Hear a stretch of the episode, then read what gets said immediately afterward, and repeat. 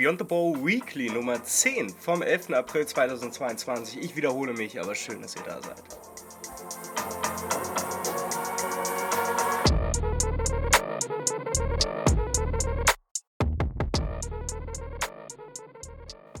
Und damit ein herzliches Willkommen zurück und direkt zum Anfang mal. Ja, ich klinge nasal, aber es ist Gott sei Dank kein Corona. Ich bin einer der wenigen Glücklichen, die bis heute offiziell zumindest irgendwie groß drum gekommen sind. Aber ja, am Ende, ich, es ist eine Erkältung, die ich habe, auch schon die dritte in einem halben Jahr. Ähm, ich könnte jetzt irgendwelche Boomer-Witze machen, ich lasse es aber einfach sein und wir gehen mal direkt rein, denn es gibt ja schon einiges zu besprechen und wer sich noch an das Weekly der vergangenen Woche erinnert, der weiß, dass es auch da schon ein großes Thema war, dass Ultras wieder in ihren Stadien auftreten, auch dass Polizeigewalt ehrlicherweise nicht wirklich überraschend kein Thema der Vergangenheit bleibt. Aber da sind wir eben auch schon genau an dem Punkt. Auch heute müssen wir über staatliche Implikationen im Sport reden und wir bleiben tatsächlich dieses Mal komplett im Fußball. Wir rutschen nicht mal aus außerhalb des männlichen Fußballs raus. Es passiert alles in dem Profifußball und ehrlicherweise auch alles im deutschen Profifußball, aber ihr könnt euch vorstellen, es gibt genug zu erzählen. Bevor wir aber zum großen Thema kommen, nämlich der Sportministerkonferenz in Hamburg, die am 7. und 8. April stattgefunden hat, wo einiges Neues, auch politisch Interessantes gesagt wurde, müssen wir uns auch noch ein paar anderen Themen widmen. Gefühlt schon Thema der vergangenen Wochen, aber eine Investigativrecherche des Business Insider hat Anfang Mitte vergangene Woche neu aufgedeckt, dass Lars Windhorsts Beteiligung bei Hertha BSC wohl verpfändet werden soll. Das Ganze ist ein ziemlich absurdes Konstrukt, über das wir reden müssen. Deshalb ist es auch für Windhorst relativ leicht, das einfach zu dementieren. Aber um das ganz kurz mal aufzublättern, wie konnte Lars Windhorst eigentlich knapp 70% an Hertha halten? Er hält sie nicht am EV, sondern an der KGAA. Das sind basically die ausgegliederten Mannschaften. Darunter zählt nicht nur die Profimannschaft, also es ist nicht nur die reine Profiabteilung ausgegliedert worden aus Profi- und U23-Mannschaft, sondern wir reden auch über die A-Junioren-Mannschaft, die da ausgegliedert ist und zu dieser KGAA gilt oder zählt. Dieser verpfändet äh, werden, zumindest laut dieser Recherche des Business Insider. Lars Windhorst dementiert, wie ein Lars Windhorst es eben macht und geht auf Twitter. Dafür sollten wir ihm grundsätzlich ehrlich dankbar sein, solange wir nicht Hertha-Fans sind. Es geht aber bei dieser Verpfändung nicht tatsächlich einfach darum, dass Windhorst große Tenor Holding irgendwie am Arsch ist. Darum geht es wohl nicht. Sondern es geht um ein Tochterunternehmen von Windhorst Tenor Holding.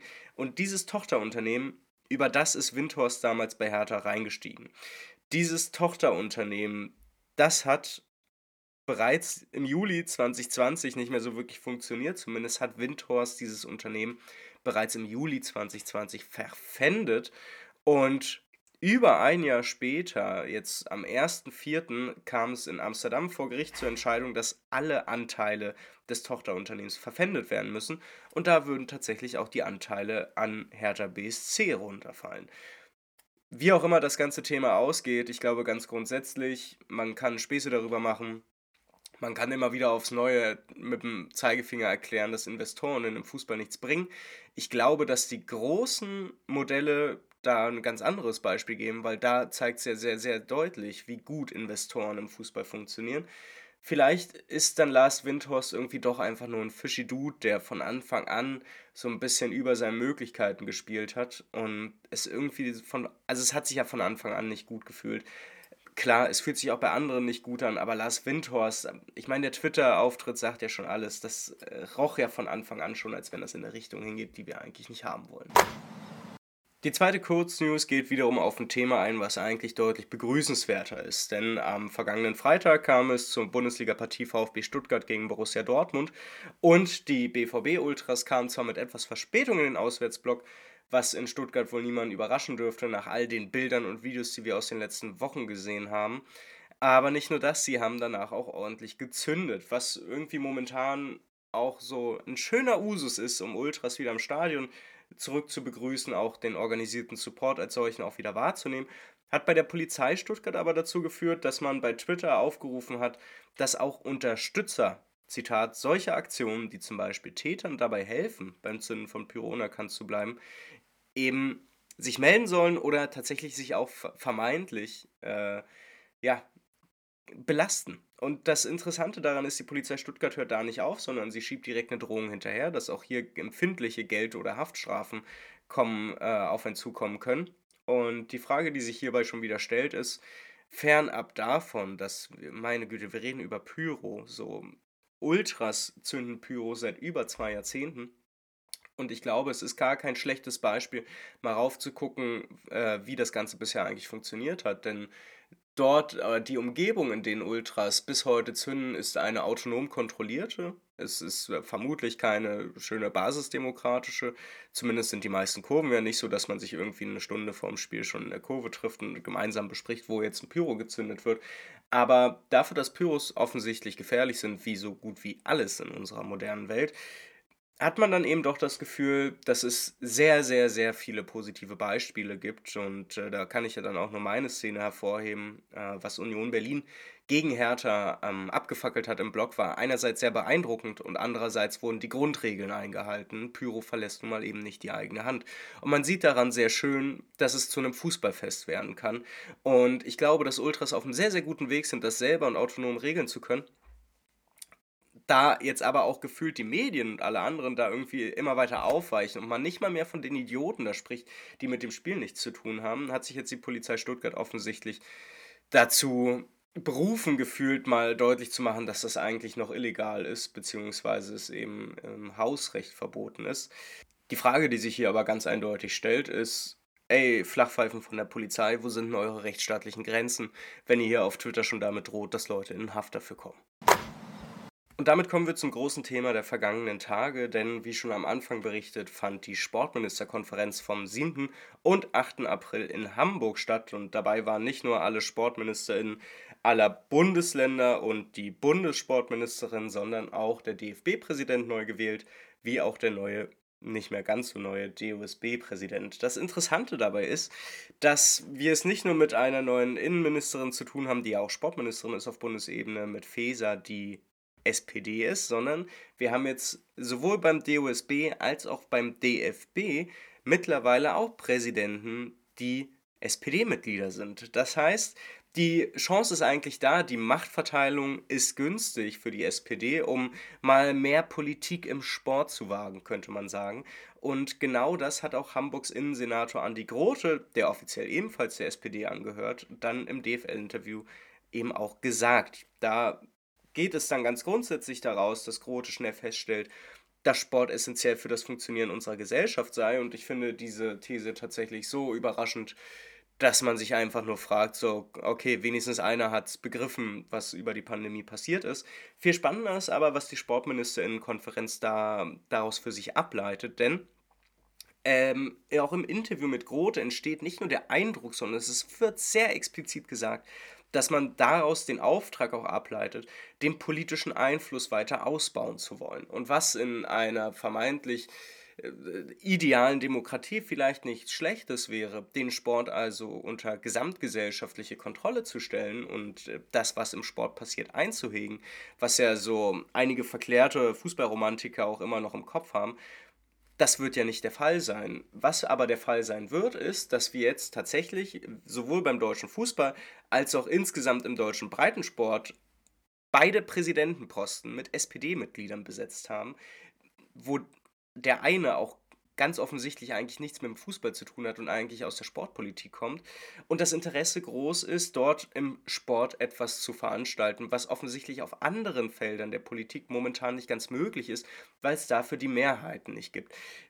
Diese Mehrheiten, die gibt es nun mal im Sport und da muss man eben sagen, dann kann man die SPD auch einfach mal daran messen, was da dann eben passiert, denn die SPD hat ja eigentlich, vor allem was den Sport angeht, grundsätzlich auch den Fußball, eben schon progressives Profil. Und man schreibt da sich selber auf die Fahnen, dass man für Gehaltsobergrenzen einsteht, dass man all diese radikalen Reformvorschläge auch mittragen möchte, die in den letzten Jahren immer wieder diskutiert wurden. Und ohne inhaltlich zu weit auf diese Themen eingehen zu wollen, weil ich glaube, darüber ließen sich eigene Folgen machen, lässt sich schon sagen, dass es sehr, sehr spannend sein wird, zu beobachten, wie viel dann am Ende eigentlich umgesetzt werden kann. Ich würde mal einfach eine ganz vorsichtige Tendenz formulieren wollen und sagen, so viel wird es nicht sein, weil auch im Sport die politischen Machtverhältnisse nicht so einfach umzukippen sind, beziehungsweise mit ein, zwei Personalien ist es eben nicht erledigt. Überraschung.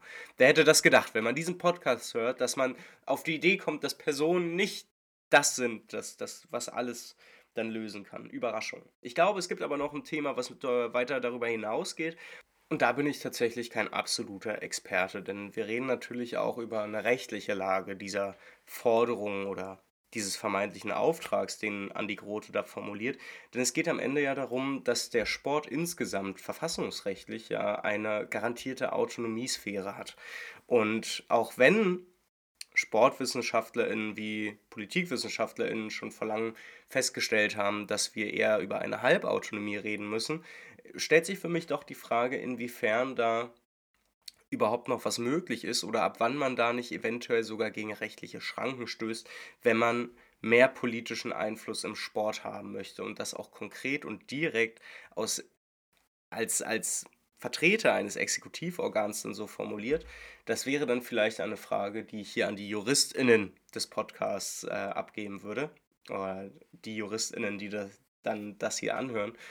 Und äh, vielleicht könnten wir da noch ein bisschen darüber hinaus äh, gehen und dann auch nochmal in einem längeren Gespräch vielleicht darüber philosophieren. Sie werden mir als Versammlungsleiter zugestehen, dass ich die Wortmeldungsliste schließen kann.